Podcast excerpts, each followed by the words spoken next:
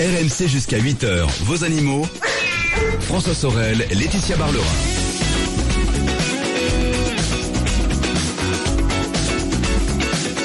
Il est 7h09. Merci de nous rejoindre. Peut-être venez-vous d'arriver sur RMC. Eh bien, sachez que vous êtes au cœur de ce week-end des experts, comme chaque samedi et dimanche. 6h, 10h, les meilleurs experts de France m'accompagnent. Le jardin à la maison le samedi. Tout à l'heure, ce sera l'automobile avec Jean-Luc Moreau. Et là, on est au cœur de ce rendez-vous. Animaux. Sachez qu'exceptionnellement, euh, notre rendez-vous auto ne durera qu'une heure puisqu'à partir de 9h, vous retrouverez le Grand Prix eh bien, de Malaisie en direct en intégralité avec toute la Dream Team donc d'RMC. Laetitia Barlerin est toujours là à mes côtés et pour cette deuxième partie, on va débuter par les crevettes. Par un concours de Miss Crevette. Ah, Nous sommes avec Johan Petitjean qui est éleveur amateur de crevettes et qui vient, qui va organiser un concours de beauté de crevettes. Ça se, euh, il aura lieu le week-end prochain Oui. à l'occasion du salon Animal Expo. Vous savez, c'est le plus grand salon sur les animaux de compagnie. c'est au Parc Floral à Paris. Hein. Exactement comme chaque année. Bonjour Johan. Bonjour Johan. Bienvenue. Bonjour. Alors, dites-nous un peu euh, euh, le concours euh, de beauté de crevettes. Alors, on parle de crevettes d'aquarium. Hein. C'est, ce ne sont pas les crevettes que François vous pouvez voir sur les étals. Non, non, euh, non, c'est pas poissonniers. Bien compris. Alors justement, ces crevettes d'aquarium, dites-nous Johan, d'où viennent-elles? À quoi ressemblent-elles? En fait, c'est des petites crevettes d'eau douce qui font font à peu près 2 cm maximum. À l'origine, bon, c'est des crevettes chinoises, mais elles ont été sélectionnées avec le temps, etc. Et elles ne ressemblent plus du tout à ce qu'on peut voir dans la nature. C'est des crevettes très colorées, en fait, petites, et puis il y a extrêmement plein de couleurs. Ça va du rouge au noir, euh, en passant par, euh, par le violet. Voilà. Et, et, euh, j'en ai vu aussi qu'il y avait des petites taches. Enfin, il y a, il y a vraiment. Vous, Oui, voilà, il y a- tout à il y a- fait. Alors justement, ce concours de beauté de de crevettes, euh, sur quels critères vous allez noter les crevettes? On les note sur plusieurs critères en fait. On les note sur euh, un critère de taille en fait qui nous permet de savoir le niveau de l'éleveur par rapport à l'âge qu'a la crevette quoi en fait. Et, et une crevette, ça, ça vit combien de temps? Une crevette ça vit en général maximum deux ans et demi quoi à peu près. Ah oui, D'accord. quand même. Et donc plus plus elle va en âge, plus elle est grande. Exactement, elle ne s'arrête jamais de grandir quoi en fait. D'accord. Et donc vous vous regardez la taille, vous regardez la couleur, j'imagine? Oui voilà quoi. On regarde la taille, on regarde la couleur, on regarde la prononciation de la couleur qui va jusqu'aux pattes. On regarde euh, aussi la définition des patterns, enfin ce que ce qu'on pourrait appeler les dessins. On regarde euh, aussi l'opacité du blanc parce qu'elles sont elles ont toutes du blanc qui qui est une couleur qui, qui est commune à toutes quoi quasiment. Oui. Puis euh, on regarde aussi, euh, j'ai déjà dit oui, la couleur des pattes, la couleur du dessin, la, la, la taille, l'homogénéité de la taille parce que c'est des groupes qu'on juge quoi aussi. D'accord. Donc euh, elles sont entre 3 et 6 quoi en fait. Mhm. Et on en, on, en, on en juge on juge les trois meilleures si vous voulez quoi, enfin les trois plus belles sur les six. Et sur ces euh, trois là quoi, on regarde l'homogénéité de taille, l'homogénéité de patron et l'homogénéité quoi en général quoi en fait tout simplement. Alors, vous savez, euh, ce que j'ai vu, moi, c'est que les, les crevettes d'aquarium connaissent vraiment, c'est une tendance en ce moment en aquariophilie. D'où vient ce- cette, euh, cet engouement pour, euh, pour des crevettes hein? Euh, ben, au niveau géographique, quoi, en fait, c'est, ça, vient d'Asie. Ça viendrait plutôt euh, Du Japon, entre non Taïwan et Japon, quoi, en fait, ouais. Entre Mm. Taïwan et Japon, ils disputent un peu la place régulièrement, mais ça vient de là-bas, quoi, effectivement. Alors, si on veut avoir des crevettes, euh, que mangent-elles? Parce que euh, là aussi, euh, on dit beaucoup qu'elles sont recommandées, recommandées pardon, comme solution bio anti-algues dans les aquariums. Ah oui. Parce que les algues, c'est quand même un des grands problèmes euh, des aquariums. Donc ça nettoie les algues, c'est Ça- ça Enfin, ça les mange. Ça les Alors, mange. euh, alors, en fait, quand il y a des animaux qui nettoient les algues complètement, quoi, ça n'existe pas, quoi, en fait, quoi. C'est à nous de, de créer un équilibre dans l'aquarium pour pas qu'il n'y ait d'algues.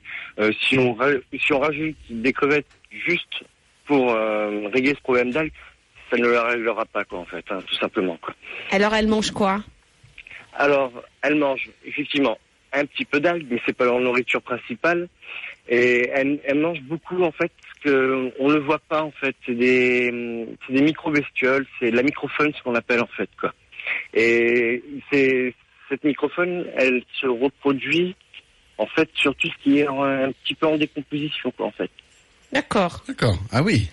Voilà, Alors- tout simplement, quoi. Et en fait, ces petites bêtes-là, on, on les voit pas à l'œil nu. Ah, euh, ce qu'elle mange. Mais voilà, euh, tout à fait. Les petites bêtes qu'elles mangent, on, on les voit pas à l'œil nu. Mhm. alors, vous avez dit que c'était euh, bon des toutes petites crevettes. Hein, elles ont euh, maximum 2 cm, hein, c'est ça?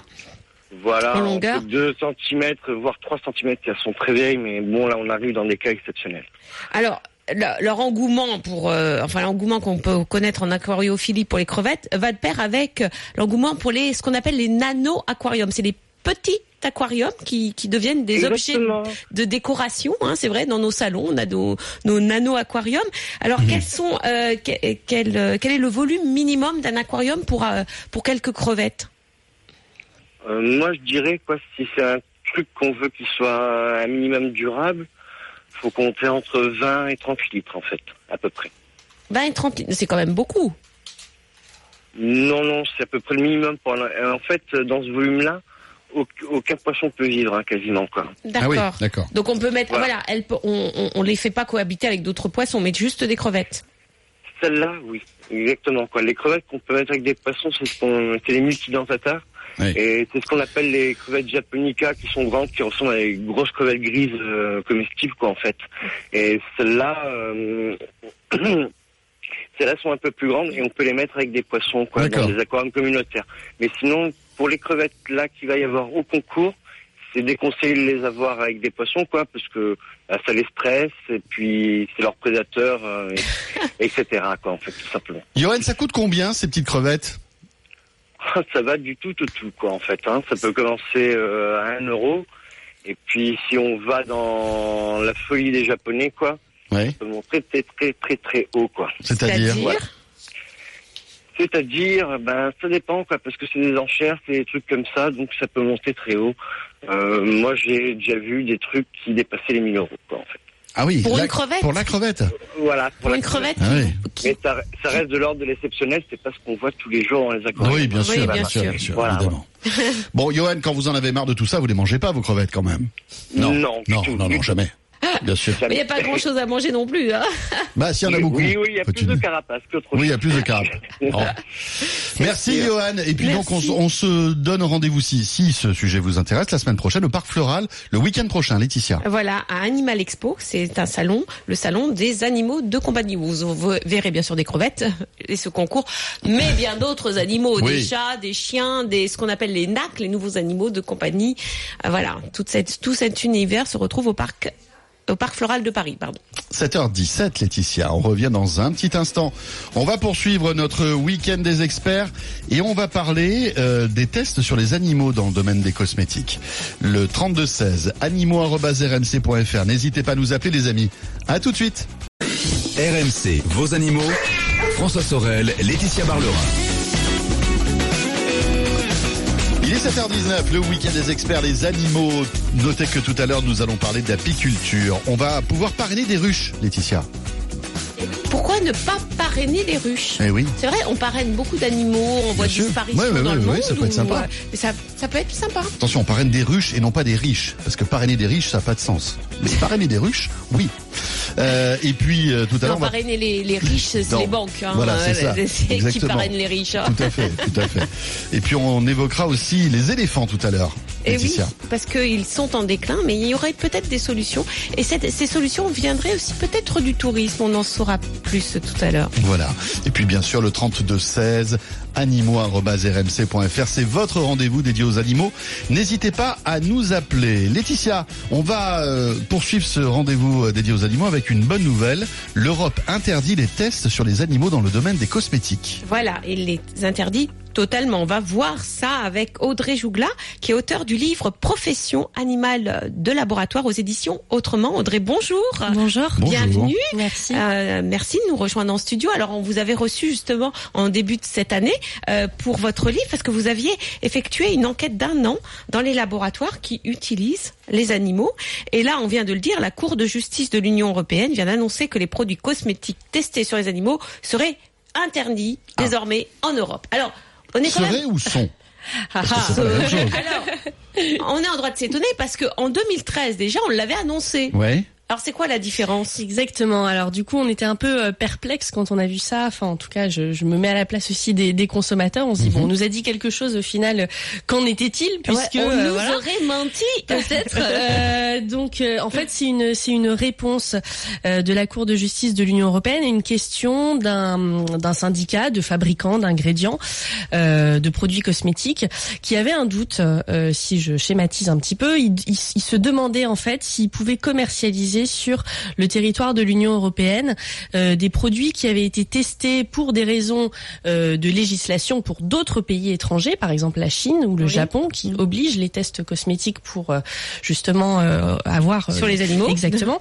Euh, et donc il se posait la question dans la mesure où les tests ont été faits pour d'autres pays, est-ce qu'on peut commercialiser en fait ces produits-là sur le territoire de l'Union si les tests n'ont pas été faits dans l'Union européenne? C'était un peu la question qui Parce était que, posée. Voilà, parce qu'en fin de compte, le, la, le, le- la Cour européenne, enfin l'Union européenne interdisait les produits testés en Europe, en fin de compte. Alors, ce qui était interdit, c'était les ingrédients et les produits finis, euh, évidemment, mais euh, c'est vrai qu'il y avait un flou euh, un Bah peu oui, sur cette oui, oui. question-là, et d'où la question, voilà, de, des, des fabricants, enfin du syndicat qui s'appelle l'EFCI, et, et la réponse a été assez catégorique. La réponse de la Cour est en fait que dans l'esprit du texte de loi, en tout cas, euh, qui est donc la législation de 2013, le consommateur ne veut pas, en fait, le consommateur européen ne veut pas de produits testés sur les animaux, donc que ça a été fait en Europe ou ailleurs, ça n'a pas d'incidence euh, sur euh, le- l'entrée en fait et la commercialisation. Enfin voilà, c'est de toute façon l'esprit, c'est euh, pas de tests sur les animaux, donc la réponse de la Cour est non, vous ne pouvez pas euh, commercialiser ces produits-là en Europe. Mais ça veut dire quand Mais- même qui oui, ça veut Mais dire euh, oui, bah, parce que il y a beaucoup de produits parce que ça, ça concerne ce qu'on appelle les produits de beauté, hein, tout Les simplement. produits hein. cosmétiques, tout cosmétiques, ça, ça C'est va. l'hygiène. euh, voilà, Voilà. On, part du savon jusqu'au shampoing, jusqu'à la crème de Ça, les- visage, les parfums, les, les- parfums, voilà, les, les rouges à lèvres, etc. Que Mais beaucoup de ces produits viennent de l'étranger. Bon, même si quand même on a notre savoir-faire français ou européen, mais il y a quand même d'autres.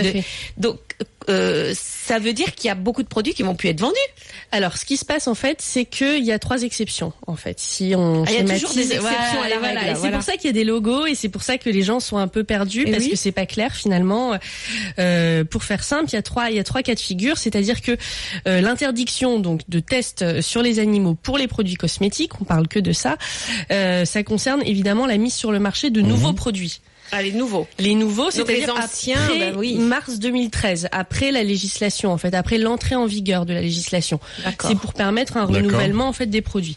Deuxième euh, exception, ça, ça, ça concerne que les composants qui sont utilisés à des fins cosmétiques.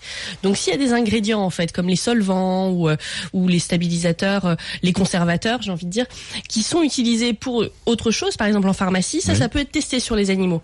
Ça ne concerne que les ingrédients à vocation cosmétique. Et troisième exception, c'est que euh, évidemment pour les, les composants ou ingrédients qui sont purement cosmétiques, ça peut quand même être testé dans la mesure où il faut protéger la santé des travailleurs qui vont faire le processus de fabrication.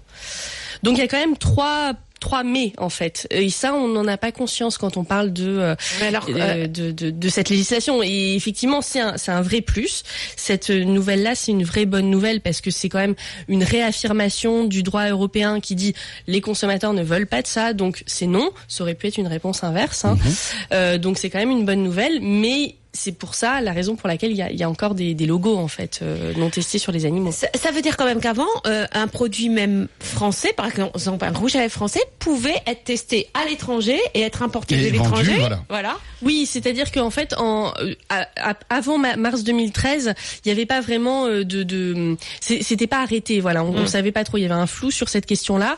Et c'est vrai que la législation, il y en a eu deux. Une d'abord sur les ingrédients, une autre sur les produits finis. Euh, et ces deux législations-là ont quand même bien défini les choses par rapport euh, euh, à la, à la voilà à la non commercialisation euh, de, de, de produits à partir de mars 2013, toujours, hein, puisque ça concerne pas ceux d'avant. Alors, est-ce qu'on peut donner des marques de produits étrangers qui sont vendus en France? Oui. Qui testent, euh, qui testent, euh, Qui alors- testent Bah oui, euh, trois. Il faut en donner trois, hein, parce qu'après c'est bon. Si on n'en D'accord. donne qu'une. Alors, euh, c'est toujours compliqué parce qu'évidemment, donc ils vont, ils, ce qu'ils répondent, c'est qu'ils ne testent pas, ils respectent la législation, la sécurité. Alors moi, je leur écris régulièrement, hein, donc pour avoir des réponses quand même euh, actuelles. Donc c'est toujours. Et ils euh, vous répondent ou pas? ça dépend. Alors euh, il y en a qui ne, j'ai aucune réponse, et il y en a qui répondent des courriers assez euh, du service juridique, euh, évidemment, euh, où évidemment c'est le, le- le respect de la législation en vigueur, où euh, les tests sont euh, pratiqués uniquement si le pays euh, l'oblige. Voilà, donc comme ça ils sont protégés derrière l'obligation. Euh, mais par exemple, c'est vrai que pour ce qui est du groupe L'Oréal, euh, qui a énormément de marques, euh, c'est très compliqué de savoir précisément où ils en sont dans les tests, c'est-à-dire quels tests sont pratiqués concrètement quelles expériences? Parce que moi, c'est ça qui m'importe en tant que consommatrice, c'est de savoir si euh, derrière ce que Mhm. j'achète, il y a une, une- il y a de la souffrance, quelle souffrance, comment, quelles espèces, et ça, il y a Et- un flou total. Et quelles espèces justement sont euh, Alors c'est très et- souvent Oui. ou sont euh, c'est concernés très, souvent euh, des rongeurs et des lapins. Alors les lapins, pour une raison simple, c'est que les lapins en toxicité, en fait, euh, ne, ne, ne se nettoient pas les yeux, ne pleurent pas ou très peu. Donc euh, les tests de toxicité qu'on fait sur les yeux des lapins, genre les euh, mascaras? Alors c'est on leur met on leur met pas du mascara, mais c'est euh, c'est parfois c'est ce qu'on les imagine. maquiller, quoi. Voilà, mais on va mettre une, les, les, les substances qu'il y a voilà, dans le mascara. pour irriter les yeux. Et c'est extrêmement douloureux. C'est-à-dire que quand on parle de tests cosmétiques, il y a un petit côté gentil, enfin dans l'expression. On n'a pas l'impression que c'est très euh, très invasif ou très. C'est des tests qui sont extrêmement cruels. Euh, et, et ça, c'est c'est vraiment important de le répéter parce que les gens ne se rendent pas compte euh, de, de de la souffrance qu'il peut y avoir derrière. Donc, Bon, en tout euh, cas, vous êtes là aujourd'hui pour nous dire que on va dans le bon sens. oui, et, et, c'est- et ça, c'est quelque chose qui est vraiment important parce que c'est euh, parfois on se sent un petit peu désemparé Mhm. par rapport à ce genre de sujet. On se dit mais qu'est-ce que je peux faire? Alors évidemment, acheter les marques, soutenez les marques qui, qui Mais mettent en comment, avant. mais com- comment le savoir? Est-ce qu'il y a un logo? oui. Il y a, à il y a- alors il y en a plusieurs. euh, ils ont pas tous les mêmes. Il y en a qui prennent en compte le fait que la marque commercialise en Chine ou pas, parce que ça c'est important, puisque dès qu'une marque commercialise en Chine, elle teste. Euh, mais par obligation é- évidemment euh, légale. légale. Ouais. Euh, mais euh, effectivement, il y a un logo qui est celui de One Voice, il y en a un autre qui est euh, Cruelty Free de PETA. euh, Il y a pas mal de petits logos et on trouve des listings de marques vraiment très facilement. Euh, J'incite vraiment tous les auditeurs à, à faire juste cette petite recherche pour savoir à peu près qui on fait trouve quoi. ça très facilement Dans sur le les web. réseaux sociaux. Exactement sur euh, sur internet, on trouve ça Mhm. très facilement et euh, et il y a plusieurs listings et après c'est vraiment une question de changement d'habitude, c'est-à-dire que c'est pas forcément des marques qu'on va trouver en grande surface euh, comme on avait l'habitude Mhm. parfois, sauf le Petit Olivier, je peux citer je pense Oui. cette marque-là puisque Oui. euh, c'est une marque qui courageusement a refusé de commercialiser en Chine par exemple. D'accord. Ah oui, bah, Oui, du coup, il se, rester- il se ferme à quand même de certaines euh, Exactement. Oui, certains fait. Mesdames, on revient dans un instant. Il est bientôt 7h30. Euh, le 3216 ou animaux.rmc.fr si vous voulez réagir. On va retrouver la météo, les infos et on est de retour. À tout de suite. RMC, vos animaux. François Sorel, Laetitia Barlerin.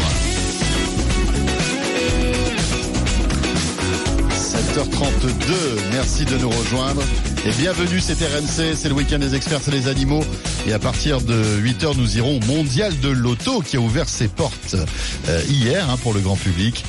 Bien évidemment, on va s'intéresser à ce grand salon, à ce grand rendez-vous dédié à l'automobile avec Jean-Luc Moreau et nos invités. Mais d'ici là, avec Laetitia Barlerin, on va évoquer tout à l'heure les éléphants, on va parler aussi d'apiculture, mais nous sommes toujours euh, eh bien dans ces tests sur les animaux dans le domaine des cosmétiques, ces tests qui ont tendance petit à petit, Laetitia, à disparaître. En tout cas, ils sont interdits, c'est ce qu'on vient de, le dire, avec Audrey Jougla, qui est toujours avec nous, auteur du livre Profession animale de laboratoire aux éditions Autrement.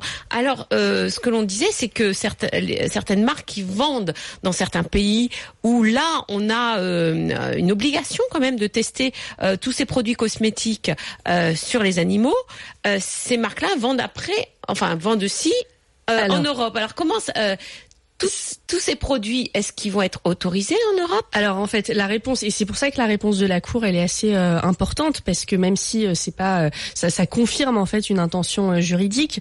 Euh, comme, comme le dit en fait, je, je reprends la phrase du communiqué de presse hein, de la Cour de justice qui est très claire. Euh, L'accès au marché de l'Union est conditionné au respect de l'interdiction de recourir à l'expérimentation animale. Et, euh, et, et finalement, c'est exactement ça. C'est-à-dire que euh, les produits qui vont être testés pour le marché chinois, par exemple exemple, ou le marché japonais, puisque c'était ne, non, ne, ne, sont pas commercialisés ensuite dans l'Union européenne.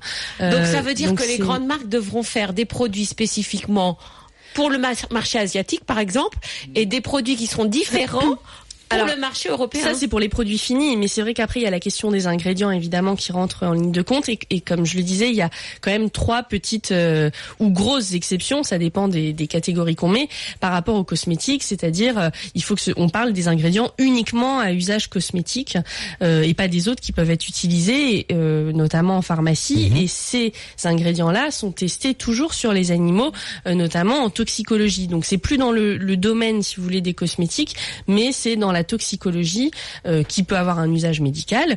Et ça, c'est quelque chose d'assez pervers parce que finalement, euh, et c'est pour ça qu'il y a des marques qui revendiquent ne pas tester sur les animaux alors qu'il y a mmh. cette législation-là. Donc, je, je, comprends tout à fait quand en fait les consommateurs euh, disent mais qu'est-ce qu'on peut faire parce qu'on n'a pas compris, les informations mmh. sont contradictoires. et, et c'est vrai qu'en tout cas la tendance, elle est, elle est très forte. Et mais il y a déjà une tendance parce que déjà cette législation pousse quand même les producteurs à chercher autre chose. Tout à fait. Ce qu'on appelle les méthodes alternatives pour tester les, les, les, les cosmétiques. C'est des méthodes, bien sûr, que vous défendez. Euh, il y a certaines industries quand même qui disent qu'ils ne trouvent, enfin, qui qui se qui se plaignent du manque de solutions pour tester leurs produits. Qu'est-ce que vous en oui, pensez? Alors ça concerne notamment ce qu'on appelle la toxicologie systémique, c'est-à-dire quand euh, euh, en fait le fabricant va dire j'ai besoin d'un organisme vivant entier. c'est assez simple à bah, comprendre. c'est-à-dire qu'il y a certains ingrédients. Bah, on a parlé par, par exemple des sels d'aluminium dans les déodorants. Hein, il y a eu une étude récente qui disait qu'il y avait, c'était un des facteurs du cancer du sein. Ce serait un des facteurs du cancer du sein. voilà. Comment peut-on faire avec ces méthodes alternatives? Quelles sont ces, méthodes alternatives? Alors il y en a beaucoup. Il y a, beaucoup de modélisation euh, évidemment qui modélisent en fait alors euh, les réactions des organes.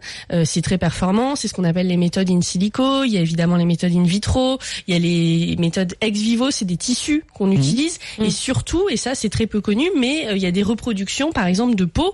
donc ça c'est pas de la toxicologie systémique comme on le disait. Hein, c'est mais c'est très utilisé notamment L'Oréal a un laboratoire qui s'appelle Episkin qui reproduit de la peau humaine et qui permet d'éviter les tests sur euh, euh, les peaux euh, d'animaux vivants et évidemment la, souffrance animale puisque c'est c'est une peau qui a les mêmes propriétés que notre peau. Tout à fait. et il y a et ça, ça, se fait beaucoup et il y a aussi une autre société qui produit de la peau avec de l'imprimante, une imprimante 4D qui mmh. produit de la peau humaine. Ça se fait de plus en plus et ce que disent effectivement tous les fabricants d'ingrédients, etc., mmh. c'est que la législation a été finalement appliquée assez vite. Euh, qu'ils ont été un peu pris de court et que ça a encouragé le développement de et évidemment. Donc finalement c'est on voit bien que c'est d'abord la société civile qui est consciente mhm. d'un problème qui se mobilise ensuite le droit et finalement euh, le, le, le, secteur privé etc et la recherche qui se met en place derrière. Donc c'est pour ça c'est vraiment important que la société civile soit à la base de tout ça et euh, c'est pas inutile. Plus on est sensibilisé euh, plus il y a des projets justement européens qui peuvent être appliqués et mis en place. Et c'est ce que disent tous les députés enfin c'est mais est-ce que concernant justement cette peau, bon, c'est euh, l'effet sur la peau, on peut le voir sur cette euh, peau artificielle, on va dire, mais l'effet systémique, c'est-à-dire dans l'organisme.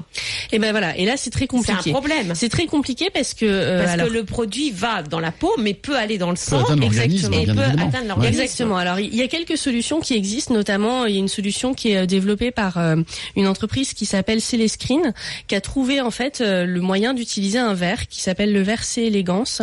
donc un verre, un verre, un verre, de terre, un tout petit ah verre, ah, le C élégance, voilà, qui est un petit verre qui est très connu en recherche. Euh, et en fait, ce, ce verre-là euh, permet donc de reproduire la toxicologie systémique avec une ingérence, euh, une ingestion, pardon, euh, de, de du, produit. bien sûr, et, euh, et, de voir les effets. Alors après, les détracteurs vous diront c'est un verre, ce n'est pas un mammifère. Alors moi, je suis désolée, évidemment, je suis abolitionniste et mon propos, c'est évidemment de défendre tous les animaux. Et pour moi, le poisson a les mêmes droits que le chimpanzé. en revanche, je trouve quand même que c'est mieux de faire ça sur des verres que sur. Enfin voilà. Des, euh, je pense que c'est quand même le sens euh, commun. on peut imaginer que le degré de souffrance du verre ne soit pas le même, en tout cas comparable à un animal. Euh, oui, et puis en plus en, termes de voilà de, de, de, évidemment de souffrance, de nuisance, hmm. de conditions de vie, etc. Je pense que là c'est quand même.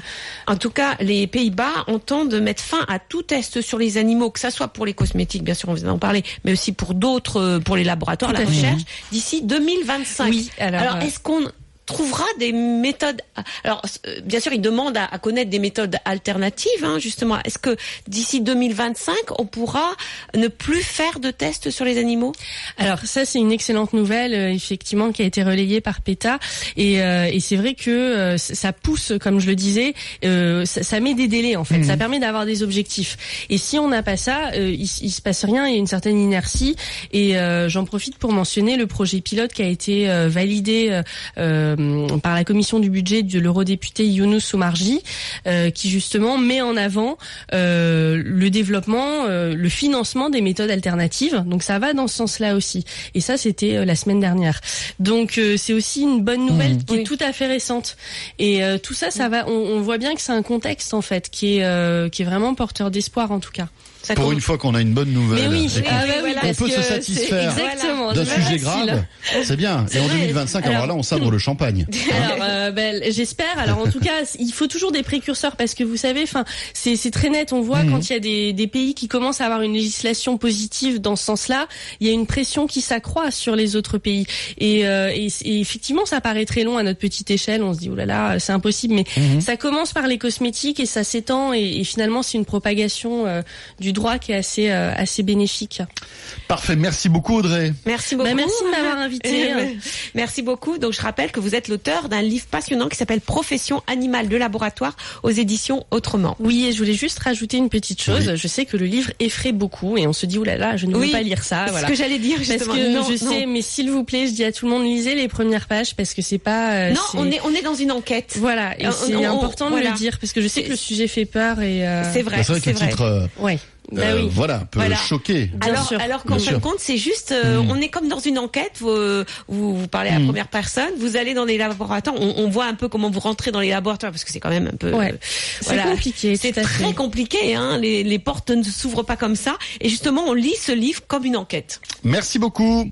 Euh, Laetitia, on a parlé des vers de terre. Maintenant, on va aussi s'intéresser à un tout petit animal. Après, ce sera un énorme.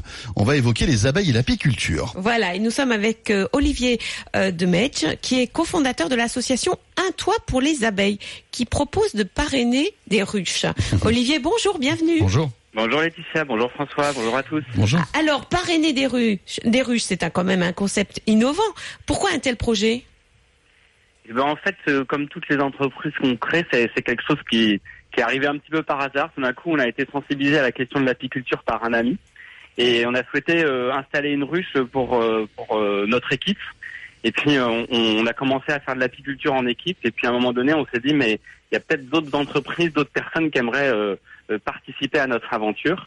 Et, et puis, c'est comme ça que cette aventure a commencé en 2009, euh, lorsqu'on on a voulu mettre participer à euh, la, la mise en avant de la problématique de l'abeille dans le monde. ben, Oui, parce qu'on sait, et ça on en parle souvent dans notre émission, que ben des me, il y a encore des menaces, beaucoup de menaces euh, qui pèsent sur euh, sur les abeilles, Mhm. l'apiculture.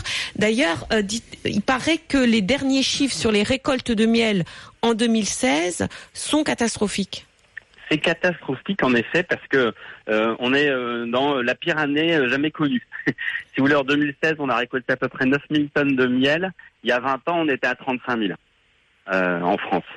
Alors il y a plusieurs raisons à ça. hein. Il, y a, Oui. il y a cette année, c'est vrai qu'il y a eu une météo un peu particulière. C'est vrai aussi. Euh, hein. Mm. L'hiver a été très doux et du coup, les abeilles n'ont pas eu de pause hivernale. D'accord. Donc euh, elles ont puisé dans leurs réserves.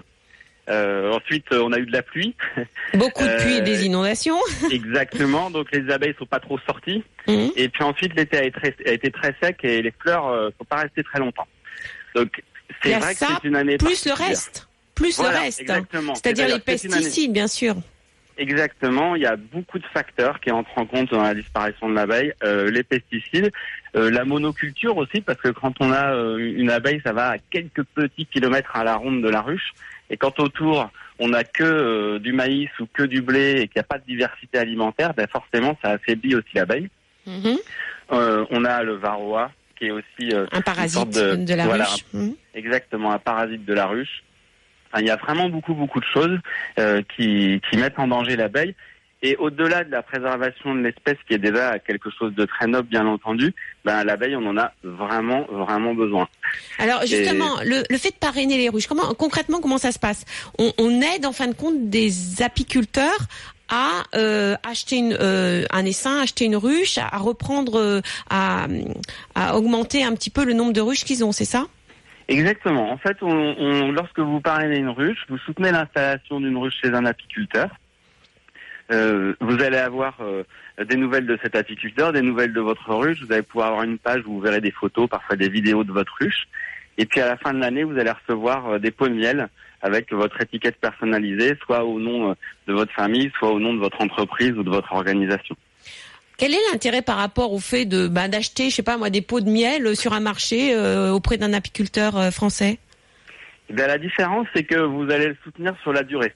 Bien sûr, acheter du miel sur le marché, euh, c'est toujours quelque chose de très positif et ça garantit la plupart du temps que le miel est un miel local et de terroir, ce qui n'est pas le cas dans les supermarchés malheureusement. Oui, il faut faire attention aux étiquettes. Hein Alors, quand vous regardez les étiquettes dans les supermarchés, les trois quarts des miels du rayon, si vous retournez un petit peu le pot, il y a écrit mélange de miel issu de l'Union européenne et de pays extérieurs à l'Union européenne. C'est-à-dire de Chine.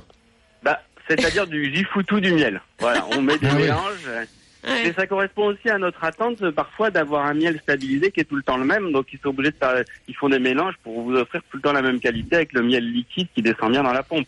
cest le miel, c'est un peu comme le vin. Hum. En fonction des années, en fonction du terroir, euh, il va être différent, parfois il va cristalliser, parfois pas, etc. Et c'est ça qui est magnifique. Ouais, oui. Voilà. Et tous les miels ont des goûts différents, c'est ça. Euh, enfin, euh, vouloir faire un miel qui a toujours le même bah goût, euh, comme on peut en avoir en supermarché, bah c'est sûr, que là, on n'a pas la qualité non plus. Bah, c'est pas nous qui faisons le miel, hein, c'est l'abeille en plus. Donc on peut s'amuser à le mélanger, mais. Et alors ce soutien, bah, c'est un soutien vraiment aussi au long cours. Les apiculteurs nous disent, si vous étiez pas là, on aurait déjà mis la clé sous la porte. Parce que ah, ils sont soutenus. Mm. Ah, beaucoup, il y en a qui n'auraient pas pu s'installer. Et il y en a d'autres euh, qui ont perdu euh, euh, toute leur ruche lors une, année, par exemple, ou les trois quarts de leur ruche, et qui ont, continué l'aventure grâce aux milliers de parrains d'un fois pour les abeilles qui les soutiennent, qui les soutiennent financièrement parce qu'en fait, ils parrainent. Et donc l'apiculteur sait que d'une certaine manière, son miel est vendu à la fin de l'année. Eh il est prévendu. économique. Mm. Et puis il sait aussi qu'il y a des gens derrière lui à qui il doit donner des nouvelles. Euh, L'apiculteur, c'est un métier assez solitaire. Euh, beaucoup d'apiculteurs, pas tous, mais le choisissent aussi pour cette, euh, ce, ce, caractère de solitude et en même temps se savoir soutenu, envoyer des nouvelles. Nos parents sont très actifs, ils envoient des messages aux apiculteurs, etc. Ils savent qu'ils sont dans une démarche aussi collective et qu'ils sont soutenus. Donc il y a aussi un énorme soutien moral. Et, et on peut aller les voir aussi, je crois. Exactement. On peut aller visiter nos ruches. Vous pouvez aller visiter vos ruches quand vous voulez. On organise chaque année des portes ouvertes euh, particulièrement. Mhm. Et vous pouvez aussi aller voir euh, vos ruches sur le terrain. Oui. Et c'est sans danger, bien sûr. ah ben on met prend toutes les précautions. Hein. On, on, met le costume quand même. Les, on, arrive en char, on arrive en char d'assaut. Euh, enfin voilà, un truc tranquille quoi. Ah, eh ben tranquille. Voilà. Alors j'ai appris qu'il fallait prendre un costume clair parce que ah sinon les, les, abeilles sont excitées si on met des vrai. couleurs. Voilà. Ah là vous êtes en vous êtes Donc c'est pour ça qu'on est en blanc. Là vous êtes, vous êtes en marron foncé. Il faudrait pas que vous soyez à côté d'une ruche.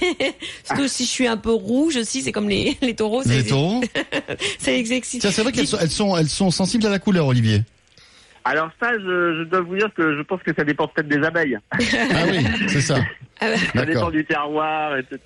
Euh, ça coûte combien de parrainer une ruche Alors lorsque vous, pouvez parrainer à partir de 8 euros par mois, une, mm. un dixième de ruche, comme on dit, et à la fin de l'année, vous avez, euh, euh vous recevez 6 euh, pots de miel. Et puis les Avec son nom dessus, quand même. Hein. Voilà. C'est super. C'est bien parce que à la fin de l'année, c'est le moment de Noël des cadeaux. On peut offrir son miel quelque part. Et eh bien pour tout vous dire, nous on pense qu'il y a deux vrais moments où euh, les parrains d'un toit pour les abeilles soutiennent particulièrement l'apiculture. Mhm. C'est au moment où on aide euh, l'apiculteur à s'installer. Euh, ensuite, il y a tout le long de l'année où on le soutient, etc. Donc là, quand on fait ça, on soutient la filière euh, française aussi de production de miel et on est vraiment actif. Et puis il y a le moment où vous, vous, partagez votre miel un toit pour les abeilles. Mhm. Et là, bah, en fait vous parlez de votre aventure, vous parlez de votre apiculteur, et puis le parrain euh, vraiment décuple euh, la sensibilisation euh, et à la problématique. Merci beaucoup Olivier. Merci Bah, beaucoup. merci à vous. Voilà. C'est l'opération Un toit pour les abeilles. Il y a un site internet, un toit pour les abeilles, les abeilles. Les abeilles. FR. voilà. Parfait. Laetitia, il est pratiquement 8h moins 10 et on va dans un instant s'intéresser aux éléphants. Peut-être qu'on peut sauver les éléphants. Et peut-être Il y a d'autres solutions que les solutions qu'on a aujourd'hui qui, en fin de compte, euh, ben, il n'y a pas beaucoup de résultats, enfin très peu, parce qu'il y a encore un déclin du nombre d'éléphants. Et pourtant, c'est un animal tellement sublime. On en parle dans un instant. 3216 ou bien animaux.rmc.fr pour nous joindre. À tout de suite. RMC, vos animaux. François Sorel, Laetitia Barlerin.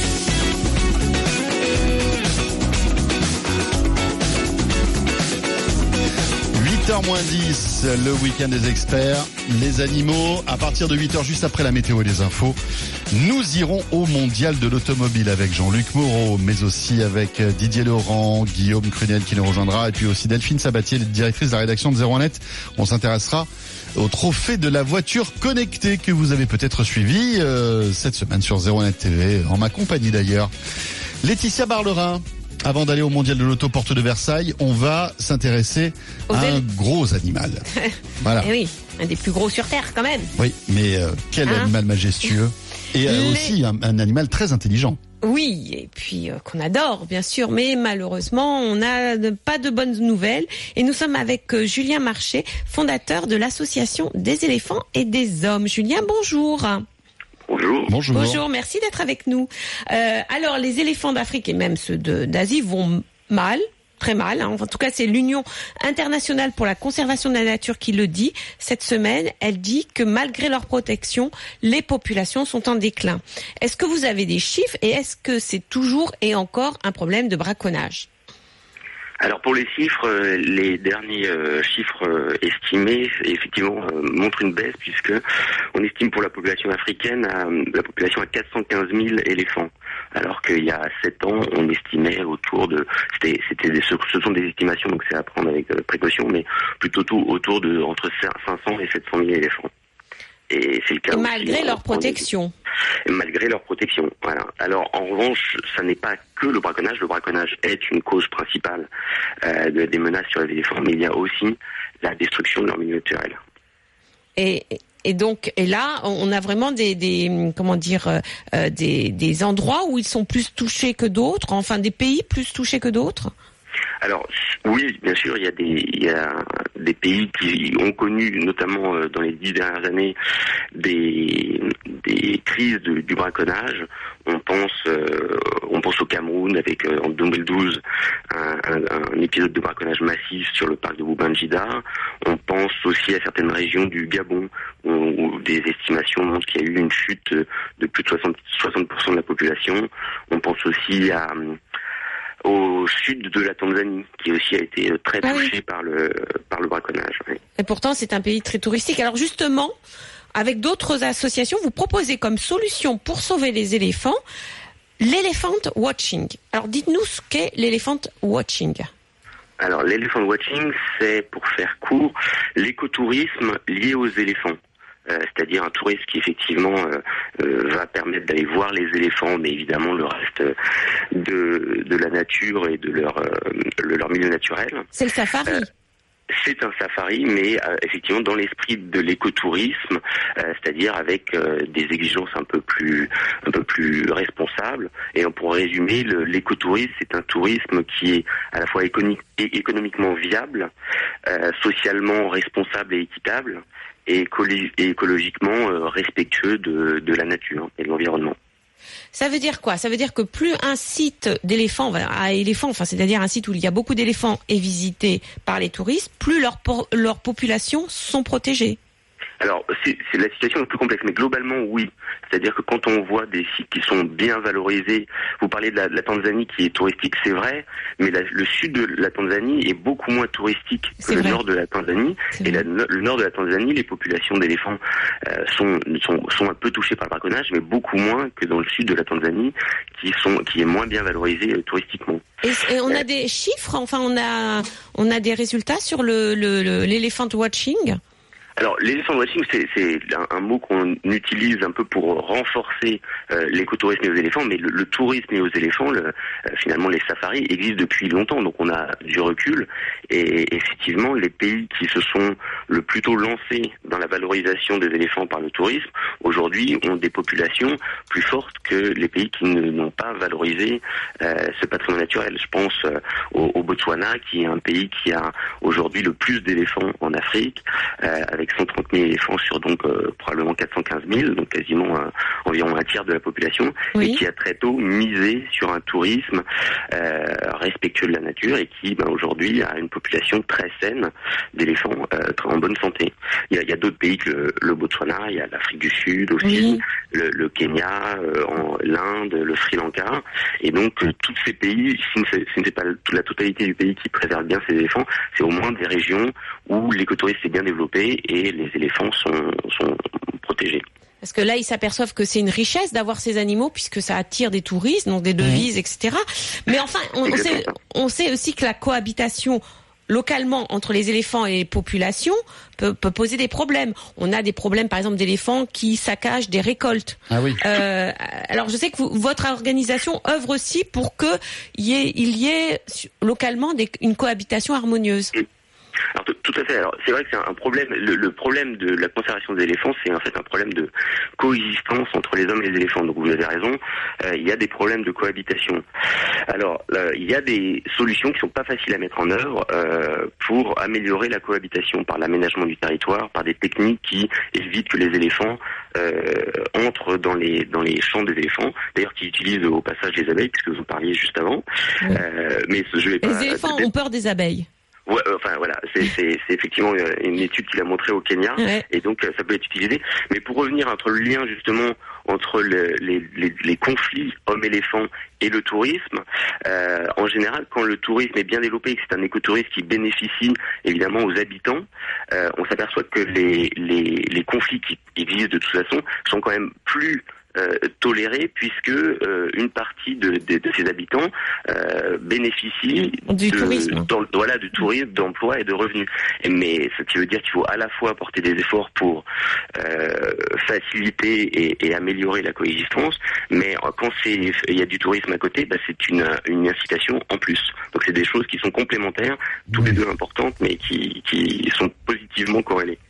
Alors pourtant, euh, vous dites qu'il y a trois quarts quand même des espaces naturels où vivent les éléphants qui sont sous-exploités d'un point de vue touristique. Voilà, bah c'est exactement c'est le constat un peu de notre étude qu'on a menée donc pendant un an sur 544 sites euh, sur les 50 pays où on Mhm. trouve encore des éléphants. Euh, et effectivement, euh, bah, il y, a, y a des sites où c'est très bien développé, et c'est très bien fait, et qui peuvent servir de modèle, mais on s'aperçoit que quand on regarde en détail, effectivement, on arrive à près de euh, trois, trois sites sur quatre qui sont sous-valorisés, c'est-à-dire qu'il n'y a pas de, de, de Mhm. tourisme suffisamment développé. Merci beaucoup, Julien. Merci beaucoup. Voilà, Et donc de rien, merci à vous. euh, nous vous invitons à aller admirer ces pachydermes sur place, hein, voilà, parce Ouais. que vous faites du bien. Alors d'abord, c'est super de voir Mhm. des éléphants dans la nature, mais en plus vous leur faites du bien puisque, comme euh, dit euh, Julien Marché, l'écotourisme favorise justement la protection de ces animaux. Oui, parce que rappelons, sans mauvais jeu de mots, que l'éléphant est un animal sans défense. Merci, Julien. Merci. Merci. Julien, alors je vous conseille d'aller voir le site de votre de votre association, hein, Julien, des éléphants et des hommes.org. Laetitia, on va se quitter avec notre petite vidéo LOLCAT de ce dimanche matin. Et alors là, j'adorerais avoir ce chien chez moi. Euh, nous avons trouvé une petite vidéo d'un chien qui fait le ménage. Mais il fait tout. Il vide le lave-vaisselle. Il passe l'aspirateur. Il met le linge dans le lave-linge. J'adore. Il, il fait le tri des couleurs Il quand fait, même. tri, il fait le tri des couleurs. C'est un chien exceptionnel et cette vidéo, elle vous attend sur la page Facebook de vos animaux sur Donc, RMC. mesdames, nous n'avons plus besoin Non. d'un homme à la maison. Exactement. Un chien vous suffit? C'est pas beau la vie quand C'est même. pas beau la vie. Ouais. Bon, je suis pas sûr que Indy, votre chihuahua, y arrive quand même. Parce que pour vider le lave-vaisselle, il rentre dedans, il arrive plus à sortir. Ouais, C'est ça voilà, c'est pour porter les C'est ça. assiettes, tout ça. Et puis le tri des couleurs, c'est pas son C'est c'est fort. pas, c'est pas son fort. Voilà, c'est ça. Puis la température, tout ça, non, c'est pas son fort. Laetitia, on se retrouve la semaine prochaine. Oui, bon dimanche à tous. Alors, il y aura un autre Grand Prix euh, la semaine prochaine, donc Oui. on se retrouvera pour une heure dédiée Seulement une heure, mais, ça, ça- sera une antenne libre pour vous, les auditeurs. Vous Et ça pouvez sera me très bien. poser des questions pendant une heure. Un spécial mondial de l'auto dans un instant sur RMC après la météo les infos. À tout de suite.